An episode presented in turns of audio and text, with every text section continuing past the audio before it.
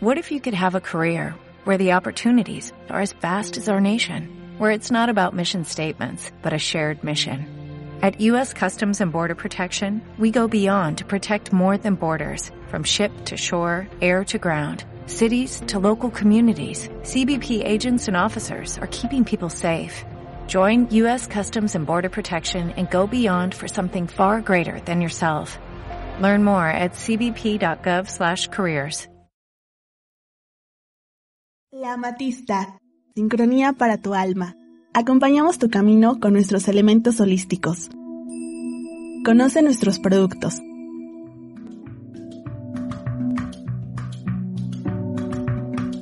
Contamos con sistema de apartado. Aceptamos todas las tarjetas de crédito y débito, además de servicio a domicilio y sistema de envíos nacionales.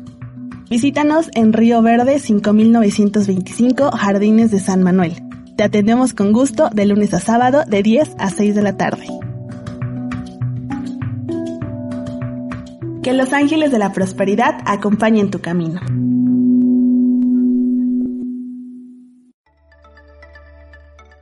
Reflexiones Colapsic. Somos un colectivo especializado en atención psicológica, porque en estos tiempos nuestra salud mental también es importante. En Colapsic estamos preparados para escucharte. Nuestros medios de contacto 2222 51 83 21 y 2222 55 54 34. Reflexiones Colapsic. Comenzamos.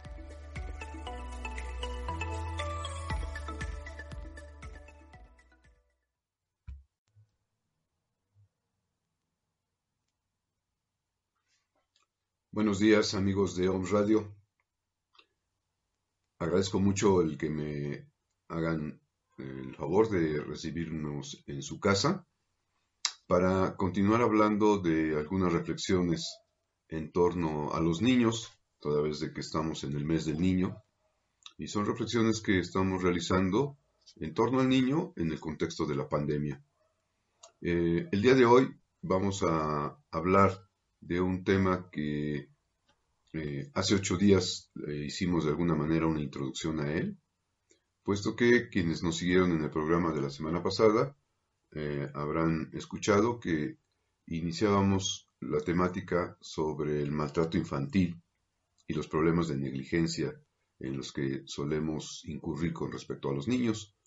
Y decíamos que para el día de hoy y vamos a hablar de uno de los diversos aspectos en donde se refleja ese maltrato y esa negligencia y que es uno de los temas más dolorosos, más preocupantes y, lamentablemente de los temas eh, de los que en los últimos tiempos con frecuencia estamos escuchando una y otra vez noticias al respecto.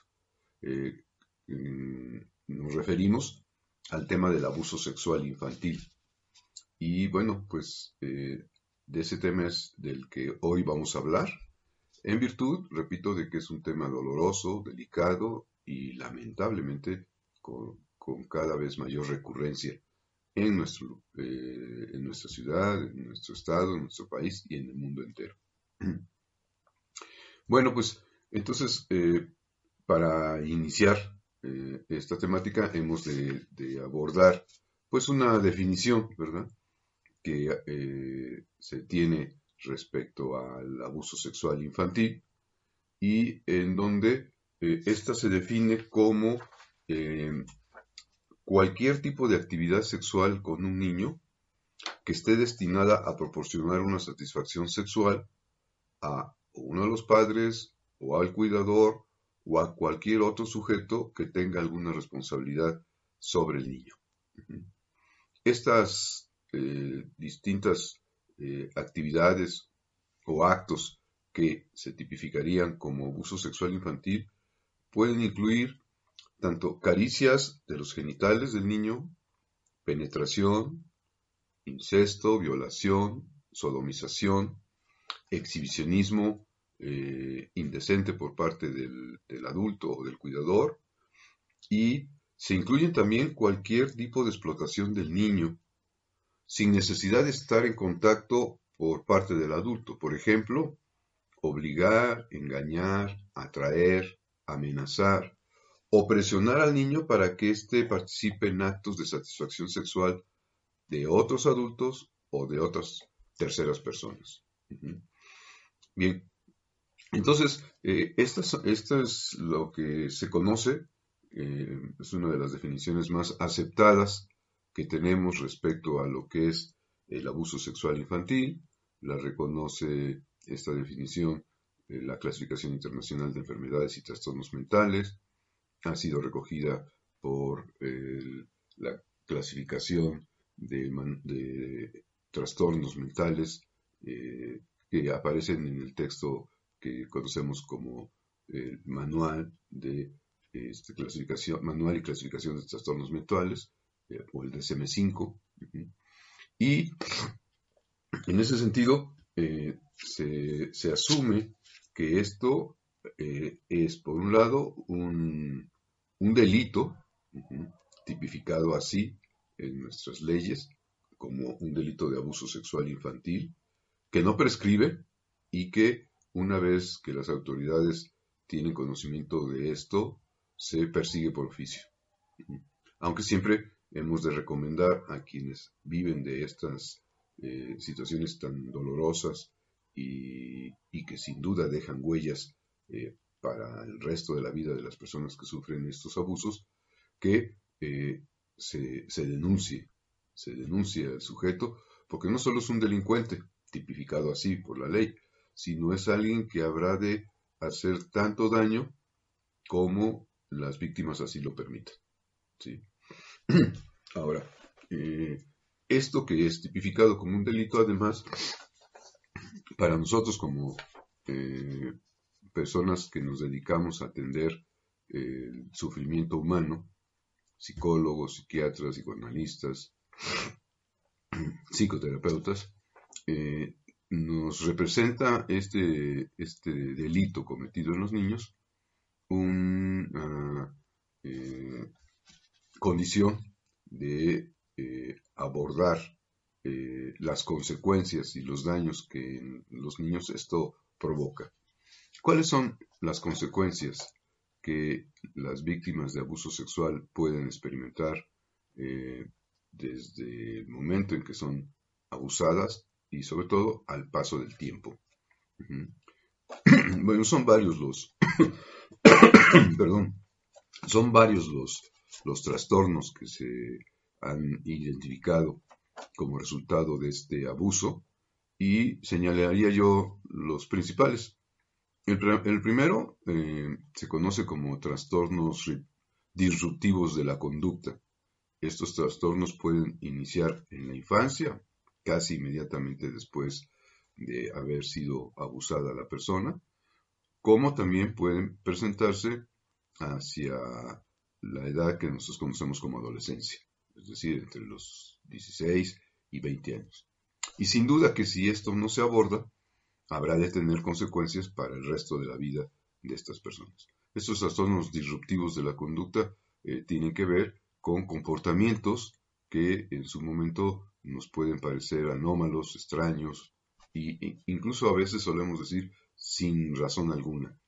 Como el hecho de observar cómo el niño eh, eh, se aísla, se refugia en su, cuarto, eh, incurre en un mutismo eh, inesperado de ser una persona parlanchina, alegre, dicharachera, se convierte en una persona que poco a poco deja de comunicarse con los demás, ¿sí? E incluso a pregunta expresa de qué te pasa, por qué no hablas, la persona suele, el niño suele respondernos con monosílabos, ¿verdad? Eh, no si de mañana, después, cosas de ese, tipo. Eh, también observamos cómo estos niños, niñas pueden en estos trastornos empezar a manifestar eh, comportamientos como el del desaliño personal, el no bañarse, el empezar a dejar de interesarse por lo que antes le llamaba la atención, jugar, ir a la escuela, convivir con otros niños o niñas de su edad, eh, interrumpir sus hábitos alimenticios, de tal manera que, como dice el término, disrumpe, ¿verdad? Eh, altera su conducta. Entonces, eh, esto, estos signos, síntomas, pueden aparecer y mantenerse, o bien pueden aparecer y aparentemente desvanecerse al paso de cierto tiempo para después volver a aparecer al cabo de otro tiempo, meses o años. Dentro de esto, eh, siguiendo en esta línea de los trastornos disruptivos, eh, encontramos que esto puede llevar a que la persona vaya eh, mostrando una personalidad antisocial. ¿sí? Si en el primer caso hablamos de me aíslo y me voy a mi cuarto, en el segundo caso sería pues me aíslo, pero además empiezo a agredir, empiezo a destruir, empiezo a, ir en contra de las normas que eh, previamente el, niño o la, niña podrían haber observado y acatado. ¿sí? Eh, este, este hecho tiene que ver con que de alguna u otra manera los niños cuando reciben este tipo de o viven este tipo de situaciones han de estar inmersos en un mundo de confusiones, de dudas, de miedos, de enojos, pero los niños y niñas cuando expresan esto o cuando viven este estado, la manera en que lo expresan es normalmente eh, incurriendo o en actos disruptivos o en comportamientos antisociales. Es la única forma que encuentran de poder devolvernos algo de lo que como sociedad o como victimarios se habrá hecho con ellos. Eh, bueno, esto, esto por otro lado genera también lo que solemos conocer como un trastorno de estrés postraumático.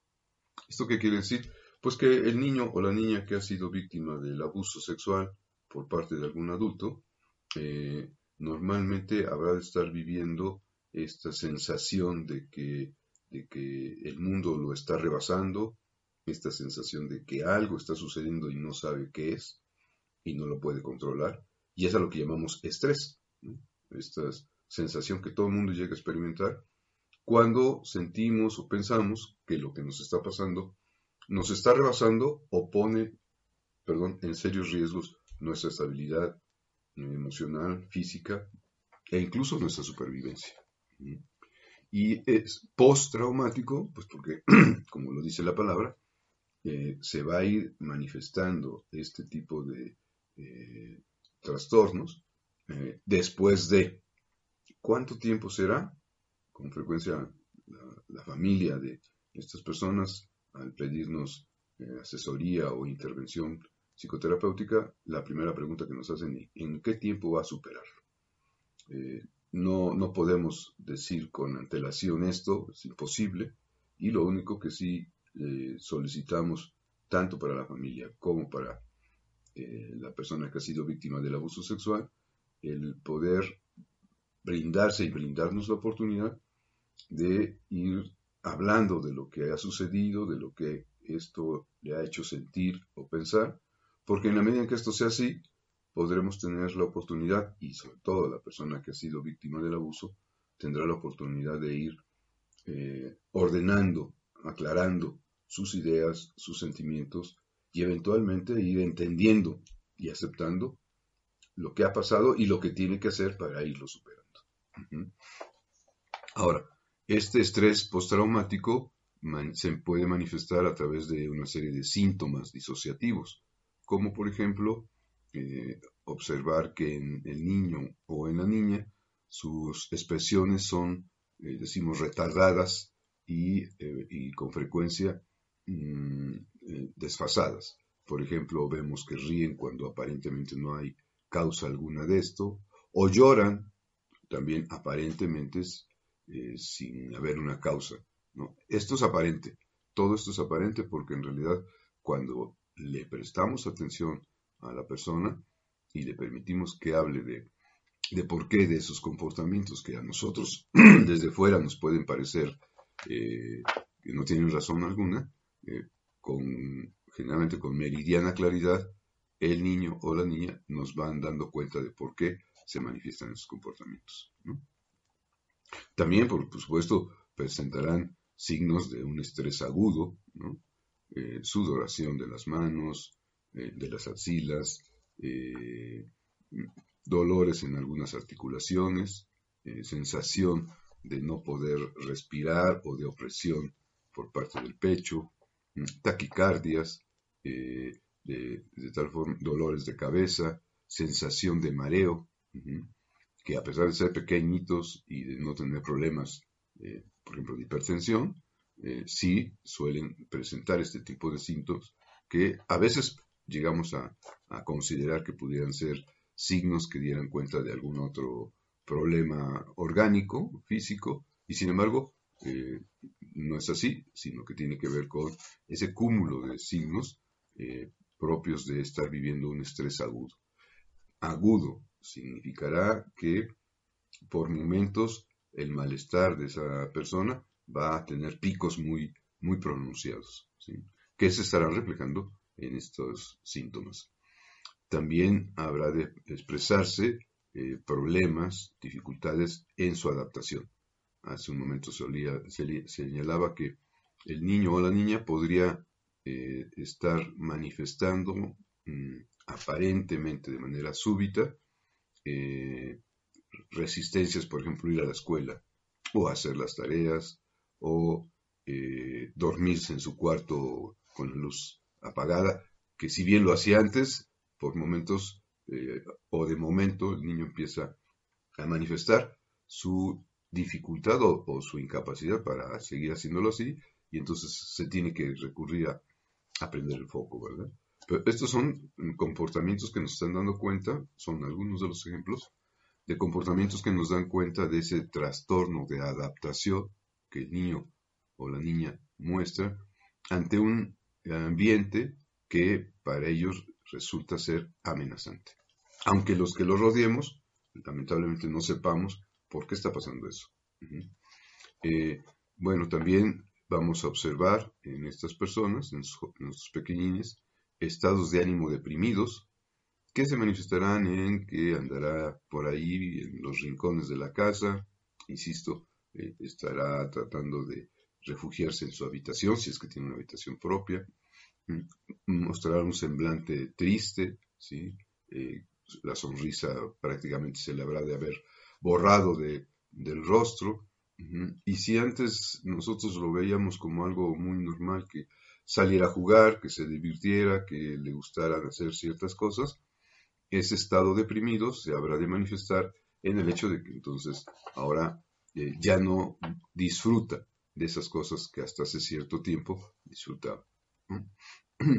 Y también podemos ver que eh, estos pequeñines eh, pueden estar mostrando, eh, tanto en una etapa reciente al suceso como en una etapa posterior y relativamente retardada, mostrar signos de lo que llamamos un trastorno mixto de ansiedad y de depresión. Este trastorno mixto puede ser agudo, tener picos muy pronunciados, o puede ser persistente, mm, con medianas intensidades, e incluso, y eso es lo más grave, eh, se puede cronificar. Cronificar significará que eh, el, jovencito, la jovencita, habrá de estar viviendo en ese estado de ansiedad o de depresión o de conjunción de ambos estados por muchos años. Y entonces sí es cuando estamos dando cuenta de una seria alteración de la personalidad y del desarrollo, eh, sobre todo emocional, de esta persona. Hemos sabido casos de personas que hasta los 20, 25 años posteriores al suceso han tenido eh, la oportunidad y la disposición de hablar de eso que durante todo ese tiempo les lastimaba. Bueno, y también hemos de señalar que se presentan en estas personas trastornos en su dormir, en el ciclo del dormir, en donde se presentan o bien insomnios, eh, trastornos de insomnio, no puede dormir la persona, ya sea a la hora de irse a dormir, ya sea a medianoche, o bien eh, despertando muy temprano, eh, demasiado temprano, y no poder conciliar nuevamente el sueño.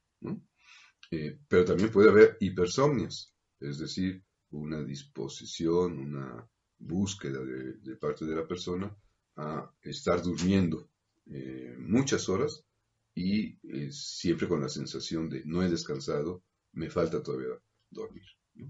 Cuando observemos este tipo de, modificaciones en el ciclo del dormir, eh, quienes rodeamos a estos, a estos pequeños, debemos estar eh, atentos, porque sin duda alguna que es un signo que nos está diciendo que algo ahí eh, está pasando.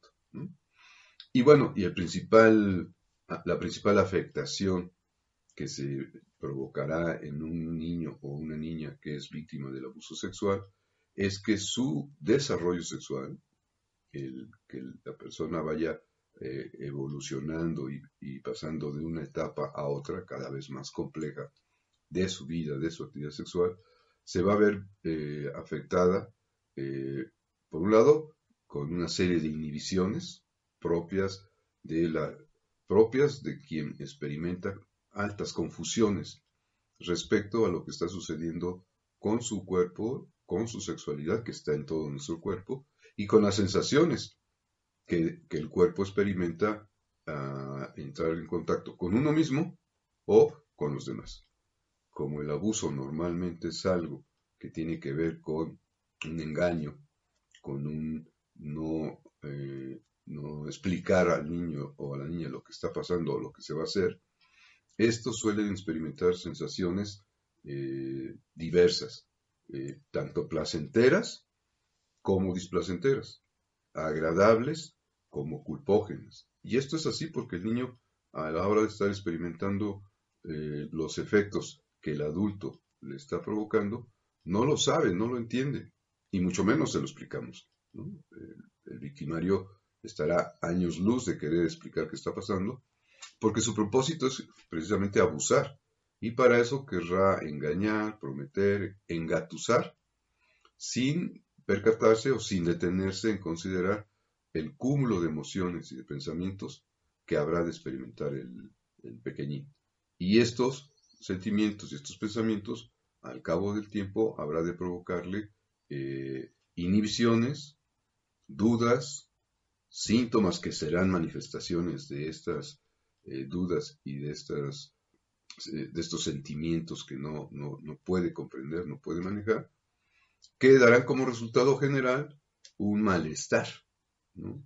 Eh, válgase la, redundancia, un malestar generalizado de su sexualidad. El niño, la niña, siendo ya jóvenes o adultos, estarán mostrando displacer más que placer a la hora de intentar ejercer su sexualidad. O lo que es todavía eh, más grave, ¿verdad?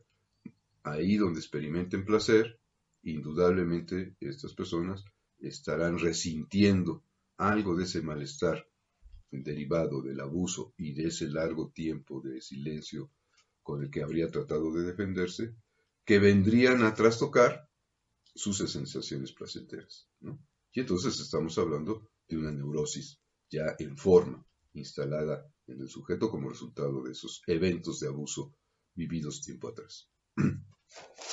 Bien, eh, esta situación eh, puede ustedes muy bien entender cómo representa entonces una de esas afectaciones que más trabajo nos han de dar como psicoterapeutas, porque esto implica mm, abrir temas para la persona que ha sido víctima.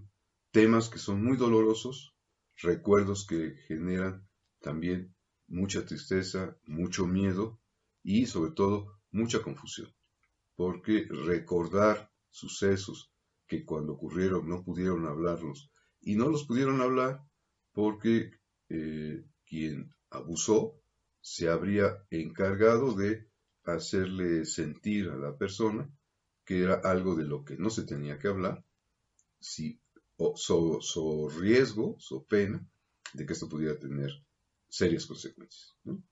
Y entonces, en ese sentido, eh, también queremos señalar que la escena del abuso sexual está eh, compuesta de una serie de factores que se vuelven prototipo del abuso sexual y, las queremos mencionar porque si eh, dentro de nuestro público eh, hay alguna persona que eh, haya vivido este delito en carne propia o alguien conozca de, de alguna persona que haya vivido esto o alguien conozca a personas que rodean a quien ha sido víctima de esto, es importante tener presente si algunos de estos factores se están registrando en el escenario del abuso sexual, porque son eh, factores, repito, típicos y que hacen del abuso un asunto del cual generalmente no se habla, con las consecuencias eh, psicológicas para la persona. ¿Cuáles son esos factores? Podríamos hablar básicamente de eh, ocho factores. El primer factor propio de la escena del abuso sexual es que mm, normalmente el niño está sin la vigilancia de sus padres o de sus tutores por el hecho de que estos se ven eh, enfrentados a una disyuntiva de vida que es la de o cuido a mi hijo o eh, tengo que hacer algunas actividades como por ejemplo el trabajo para alimentar a mi hijo. Ese es el primer elemento que vendría a componer ese cuadro típico de abuso sexual. El niño, si se ha de ver eh, desprotegido, será en la mayoría de las ocasiones porque sus padres tienen que ocuparse de la manutención de ellos. Eh, esto es algo que puede parecernos perfectamente lógico, lo es, sin embargo, en algunas ocasiones puede dar pie a, este a esta lamentable situación. ¿Por qué? El segundo factor tiene que ver con que entonces, como los padres tienen que ocuparse de otras actividades, buscan a una persona de su entera confianza para que ésta cuide a los, a los hijos. Y una persona de su entera confianza puede ser desde el papá, un hermano, un primo, un vecino, un familiar, un padrino, un maestro, alguien que a priori, y hasta antes de que sepamos que eh, pudo haber sucedido algún evento de estos, a priori solemos decir es una persona de mi entera confianza. Y justo porque es de mi entera confianza, estoy en condiciones o en de decir, cuida a mi hijo. Lógico, si yo no tuviera esa entera confianza, no le dejaría yo en sus manos al pequeño. Eso lleva entonces al tercer factor, estrictamente al que diríamos de abuso. Porque entonces el cuidador abusa de la confianza de los, de los padres o de los tutores, y eso ya por sí mismo eh, se tipificaría como una falta jurídica y moral. Pero también, a partir de que tiene en sus manos a un pequeñín indefenso y que se supone que él lo ha de cuidar, incurrirá en el otro abuso, en el abuso de la confianza del pequeñín y por supuesto en el abuso sexual de él. Eh, esto es posible hacerlo porque como se le ha depositado la confianza, él entonces tiene todas las condiciones para actuar, dirían en el campo jurídico, con premeditación, con alevosía y con ventaja, tipificando este acto de abuso, de abuso de la confianza de los cuidadores y de abuso de la confianza y abuso sexual del pequeño que está eh, bajo, su, bajo, su, eh, bajo su cuidado. El cuarto factor típico de, este, de esta escena es que el abusador habrá de abusar de su fuerza, abusar de su mayoría de edad con respecto al niño, de su confianza, para eh, engatusarlo, eh, invitar al niño a juegos, a diversiones, a distracciones, que eh, precisamente porque el niño no lo conoce, no lo sabe de qué se trata, puede ser relativamente fácil presa de esos engaños, de esas promesas. O a veces incluso de engaños, promesas y amenazas.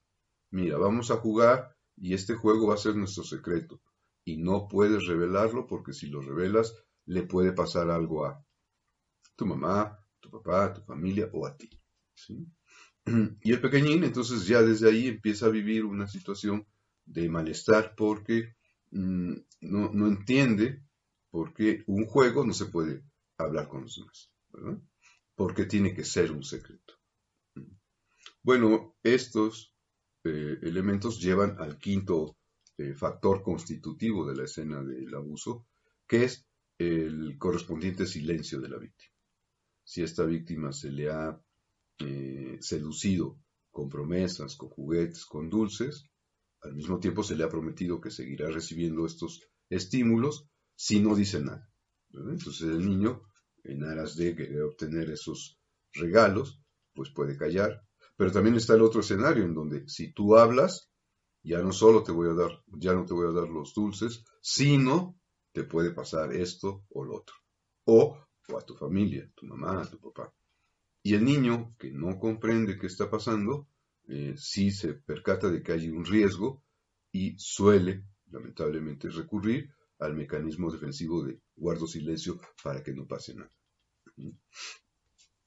Eh, el, sexto elemento que compone a esta situación tiene que ver con la incredulidad que, eh, y la revictimización que solemos hacer del niño cuando éste se atreve a hablar. Generalmente la reacción del padre o de los padres es de incredulidad porque es como si es la persona que te dejé a, la que te dejé al cuidado es de toda mi confianza. No es posible. Esa es la principal reacción, la primera reacción que suelen tener los padres. Y eso lleva a la revictimización del niño porque solemos reaccionar culpándolo. ¿no? Hablas porque eres un niño, no sabes lo que estás diciendo, le estás faltando el respeto a fulano de tal, o sea, al cuidador, y eso hace que el niño entonces se sienta ahora nuevamente culpable o en riesgo, ¿verdad?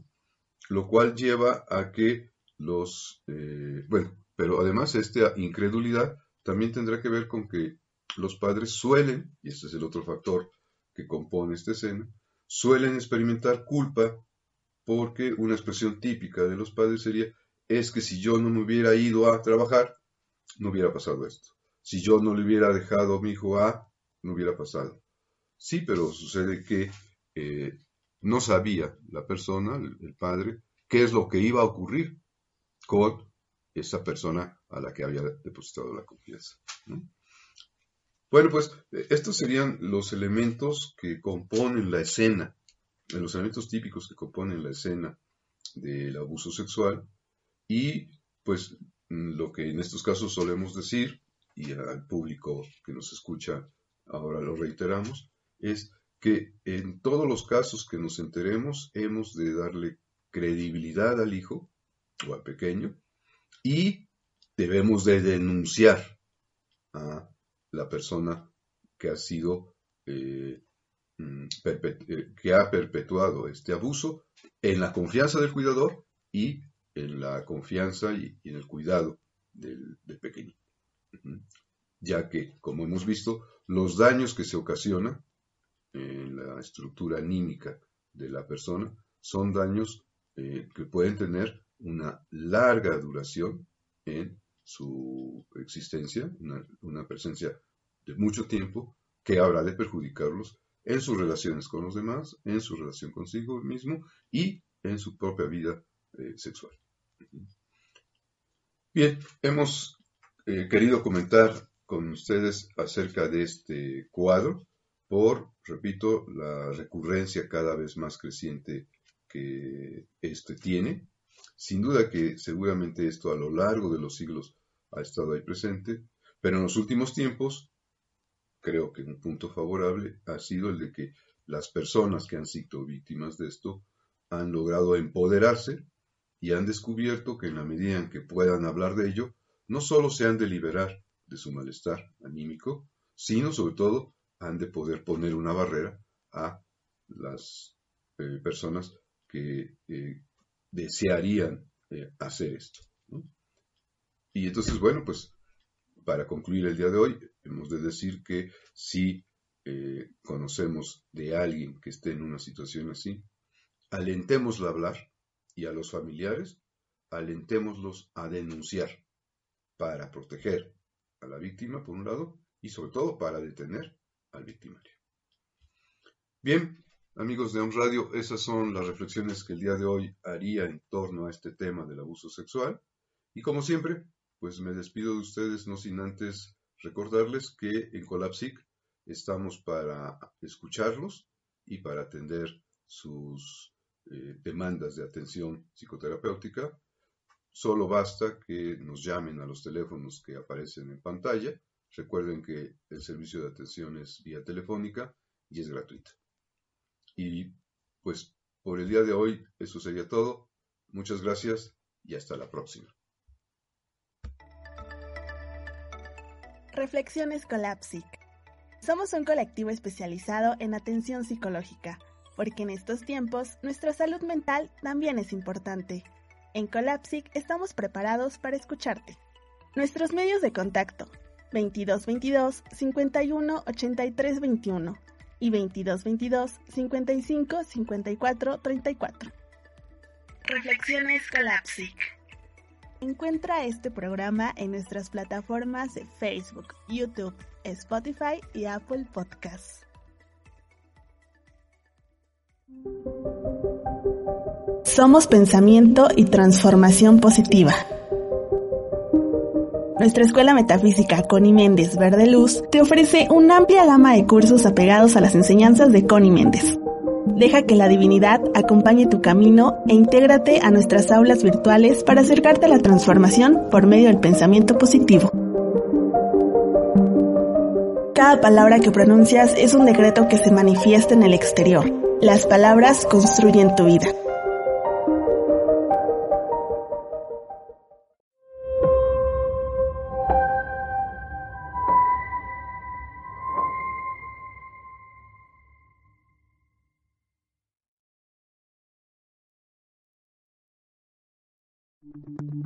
Las opiniones y comentarios expresados en este programa son responsabilidad del conductor e invitados, sin representar necesariamente la postura o ideología de Grupo Om Radio.